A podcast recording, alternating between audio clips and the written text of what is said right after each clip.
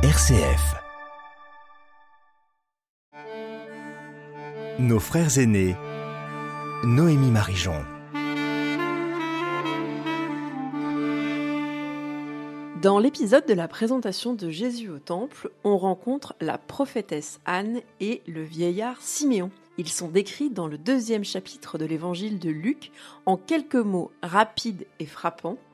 Lui est juste et religieux, et elle c'est une femme prophète, fille de Phanuel de la tribu d'Acher, avancée en âge. Avec la bibliste Isabelle Carlier, nous allons mener l'enquête sur cette fameuse tribu d'Acher et d'une encore plus mystérieuse femme, Séra, dont on retrouve des traces à plusieurs reprises dans l'Ancien Testament.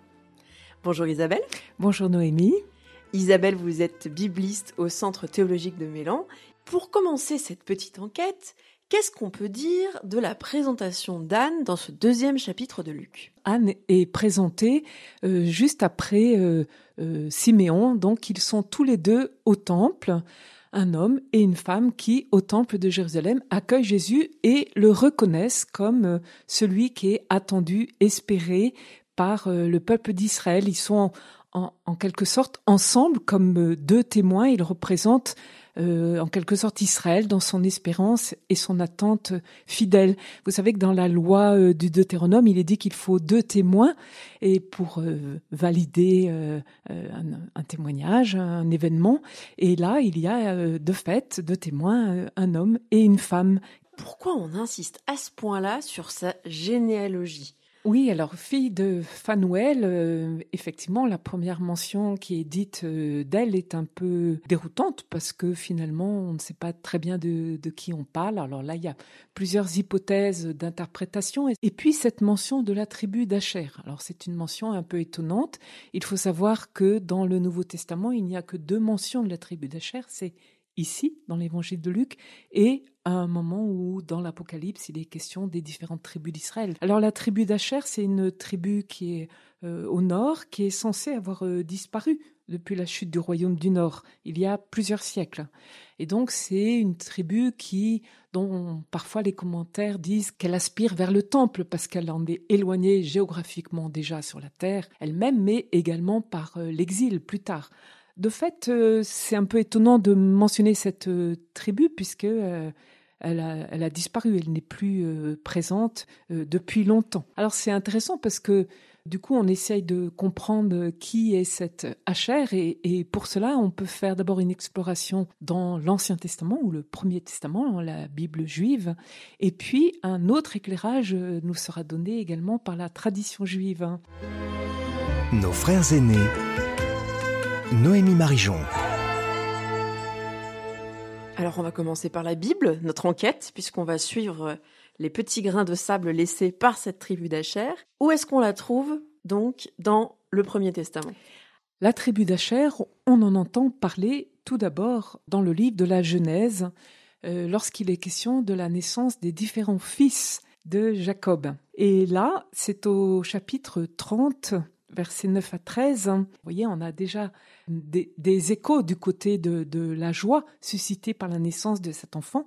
Et puis, on va retrouver la mention de ce nom dans des listes généalogiques, d'une part dans la Genèse au chapitre 46, il y a un, une liste de tous les fils d'Israël qui vinrent en Égypte. On arrive à fils d'Acher, deux points, Yimna, Yishva, Yishvi, Beria et leur sœur Séra. Ah, donc on n'énumère pas que les garçons. Alors, principalement d'habitude dans les généalogies, ce sont des listes d'hommes. Mais là, effectivement, alors il y a quelques femmes qui apparaissent euh, ici ou là. Mais en tout cas, dans les fils d'Acher, il est effectivement question de leur sœur qui s'appelle Séra. Et d'ailleurs, c'est cette même Séra que l'on va retrouver au chapitre 26 du livre des Nombres, qui sont donc d'autres généalogies en fait, c'est un peu l'état des lieux euh, du peuple, de, de tous ceux qui ont euh, traversé euh, le, le, le, désert euh, avec euh, Moïse. Donc on la retrouve avant le départ en Égypte. Voilà. après c'est ça. Le, le, retour en Israël. C'est un peu long. Alors voici les fils d'Israël qui étaient sortis du pays d'Égypte. En fait, on fait la liste à ce moment-là de ceux qui sont sortis du pays d'Égypte. Donc on reprend tous les fils d'un tel, un tel, un tel. Hein. La Bible aime beaucoup ces grandes généalogies. Et pour ce qui est de la tribu d'Acher, fils d'Acher, par clan, de Yimna est issu le clan de Yimna, etc., etc. Donc on, il reprend le nom des fils. Et au verset 46, la fille d'Acher se nommait Séra. On retrouve cette euh, femme Séra qui est nommée. Mais euh, selon la chronologie biblique, entre la fin de la Genèse et la fin du livre des Nombres, il y a à peu près quatre siècles. Donc, la tradition juive s'est posé la question comment se fait-il que l'on retrouve cette euh, femme euh, Séra? Est-ce qu'elle a une vie euh, aussi longue que cela? Alors, derrière cette question qui peut paraître un peu naïve ou étonnante, en fait, ce qui compte, c'est d'entendre la recherche de sens qui se fait. C'est-à-dire, qu'est-ce qui est dit de cette permanence euh, de, à travers cette figure-là, c'est une espèce de permanence dans l'attente, dans, dans l'espérance, et, et, du coup, il va y avoir toute une tradition qui se développe autour de Serra. RCF, nos frères aînés. On va parler justement de cette tradition, puisqu'on a fait le, le, tour de ce que la Bible dit, à savoir dire deux fois quelle est la sœur de ses frères. Et maintenant, Comment on explique cette histoire de 400 ans d'écart? Oui, c'est-à-dire que quand on parle de la tradition juive, c'est-à-dire que là, on va rentrer dans une, dans des commentaires qui ont eu lieu autour de cette, entre guillemets, cette anomalie du texte biblique. C'est-à-dire que, au lieu de, de se dire, bon, c'est bizarre, mais on n'en tient pas compte, on va essayer de creuser, de, de comprendre ce qui se passe. Et du coup, il y a toute une riche tradition qui se fait autour de cette figure de Serra dans ce qu'elle représente justement, de, et c'est ainsi le, sens qui va être cherché, c'est-à-dire euh, à travers cette donnée qui peut paraître euh, étonnante, étrange, on essaye de comprendre le sens de ce que ça peut représenter. Et de fait, la tradition juive, à travers différentes sources, hein, alors pour ceux qui veulent creuser de plus près, il y a un excellent euh, livre qui fait référence de Michel Remaud, Évangile et tradition rabbinique. Et donc lui, il fait, Michel Romeau, il est, il est allé à la recherche de plusieurs sources de la tradition juive autour de cette figure de Séra. Il a pu remarquer par exemple la manière dont euh, Séra est considérée comme une mémoire euh, vivante d'Israël, cette euh, constance, cette permanence dans l'attente et dans l'espérance. Par exemple, la tradition juive dit, mais finalement c'est Séra qui va dire à Jacob que Joseph est en vie. À la fin de la Genèse, la tradition juive, c'est pas dans le texte biblique, mais c'est dans la tradition des commentaires, parce que nous héritons d'une Bible déjà interprétée, n'oublions pas. Séra va faire comprendre à Jacob que Joseph est en vie. De même, il y a également, au moment de, où Moïse est envoyé par Dieu pour sauver le peuple, il y a une question, mais comment être sûr que c'est bien lui qui va libérer le peuple? Et euh, c'est grâce à Séra, alors ça c'est selon la Haggadah, que Moïse a pu être euh, reconnu euh, comme sauveur. Alors il y a toute une tradition qui explique que Jacob avait transmis à Joseph des signes de reconnaissance pour accréditer le Rédempteur, et Joseph lui-même l'a transmis à ses frères, dont Acher, et sa fille qui donc est restée cette mémoire vivante a pu euh, transmettre au, peuple cette manière de reconnaître euh, Moïse. Donc elle reconnaît Moïse et finalement, c'est là qu'on pourrait faire un parallèle avec Anne qui reconnaît Jésus.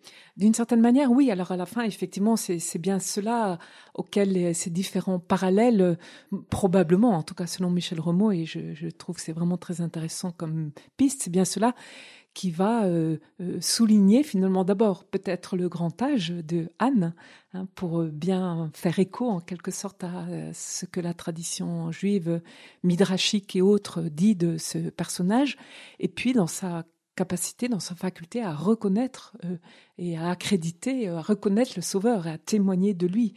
Et tout ça, c'est pas dans la Bible, c'est des commentaires C'est ça. Ce sont des, commentaires de la tradition euh, juive, alors euh, dans les Agadotes ou dans différentes sources, euh, des commentaires qui permettent de finalement de, de, scruter, de, de, creuser cette étrangeté et surtout de trouver un sens. Et donc probablement Luc connaît ces traditions, du moins c'est l'hypothèse de Michel Remaud et euh, va essayer de, en présentant Anne comme fille d'Acher, de bien la situer dans la lignée de cette euh, tradition. Et d'ailleurs, dans certaines traditions euh, également du judaïsme, Serra n'a pas connu la mort. Donc, ce qui est intéressant, c'est de voir que finalement, à travers ces différentes traditions de différentes époques relatives à différents textes bibliques, commentaires de différents textes, comment finalement ces moi je dirais ces deux grands axes sont retenus, c'est-à-dire euh, reconnaître le Sauveur, et reconnaître aussi celui qui ce qui est du registre de la vie, annoncer à Jacob euh, que son fils Joseph est en vie, et reconnaître celui qui est du côté du salut, du côté de la vie, en quelque sorte, c'est comme si, à travers les différentes euh, traditions, euh, le personnage de Sarah et de Anne, dans la lignée de Sarah, fille d'Acher, va pouvoir être porteuse de cette double attention, en quelque sorte. Peut-être qu'il y a cela dans, le, dans ce que cherche à nous transmettre Luc, alors de manière un peu allusive, même très allusive. C'est le moins qu'on puisse dire, oui, parce qu'avec un tout petit bout de phrase, il chercherait à nous dire que Anne et Sarah, même si c'est pas la même femme, elles ont un lien. Une fois de plus, ce sont des, des hypothèses qui sont faites. Hein. Il n'y a rien dans le texte biblique qui le certifie de manière. Euh, mais c'est quand même euh, un éclairage quand même très intéressant. En tout cas, prendre connaissance de cette tradition euh, dit quelque chose de la fidélité, de cette attente, de cette espérance et de et de l'accomplissement que l'évangéliste Luc veut transmettre. Comment c'est Siméon et Anne présents au temple, dans ce lieu chargé de l'histoire, de la fidélité, de la prière d'Israël, de son attente, de sa liturgie, chargé de toute cette grande richesse, de tout cet héritage, dans ce lieu-là, euh, Siméon et Anne euh, transmettent et, reconnaissent et, témoignent de cet enfant comme celui qui est attendu, espéré et euh, comme euh, accomplissant les, promesses et l'attente d'Israël. Merci beaucoup Isabelle euh, pour avoir d'avoir mené l'enquête pour nous autour de cette mystérieuse femme Sarah euh, qui nous pousse peut-être à lire en plus du Premier Testament, à s'intéresser aussi aux traditions juives qui nous apportent énormément d'éclairage dont on voit des échos dans le Nouveau Testament dont nous sommes plus familiers. Bonne semaine à tous et à toutes à l'écoute de RCF et à très bientôt.